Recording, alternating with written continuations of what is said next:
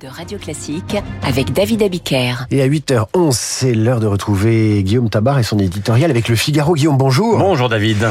Emmanuel Macron reçoit à midi les chefs de parti et s'adresse ce soir aux Français. Comment s'est décidée cette nouvelle allocution présidentielle? Euh, C'est vrai que l'annonce qui a été faite hier est une surprise, mais il est évident que l'actualité l'exigeait.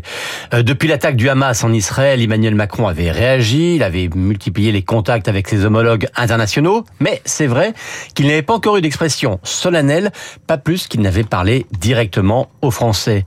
Et avouez que c'est un comble, car le chef de l'État, on le sait, euh, aime à multiplier multiplier les prises de parole sur quantité de sujets. Ça fait beaucoup en ce moment-là. Ça fait beaucoup. C'est vrai qu'il y a 15 jours, il avait fait un 20 heures dont l'utilité ne sautait pas vraiment aux yeux. Une semaine plus tard, il recommençait à la télévision pour présenter la carte des nouvelles brigades de gendarmerie.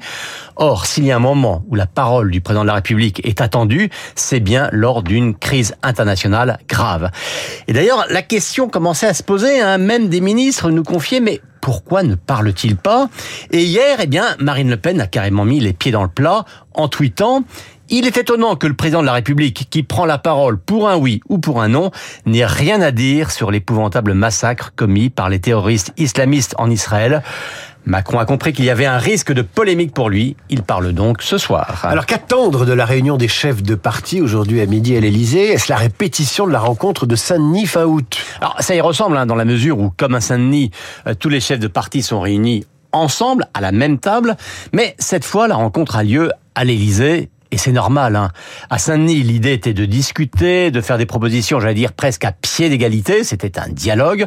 Là, c'est quand même le président de la République escalité qui vient informer les représentants des forces politiques. On retrouve la dimension hiérarchique et en l'occurrence, personne ne le contestera.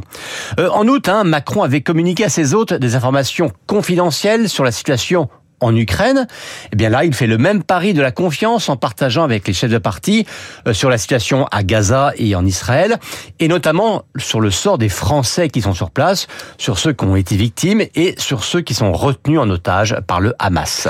Cette rencontre d'aujourd'hui remplace-t-elle celle qui était prévue le 30 octobre? Alors logiquement non, car ça n'est pas le même objet. Le 30 octobre, il s'agira de mettre sur la table toutes les propositions d'ordre institutionnel, hein, en particulier en cherchant peut-être une voie de passage pour élargir le champ du, du référendum. À midi, on sera exclusivement sur le Proche-Orient.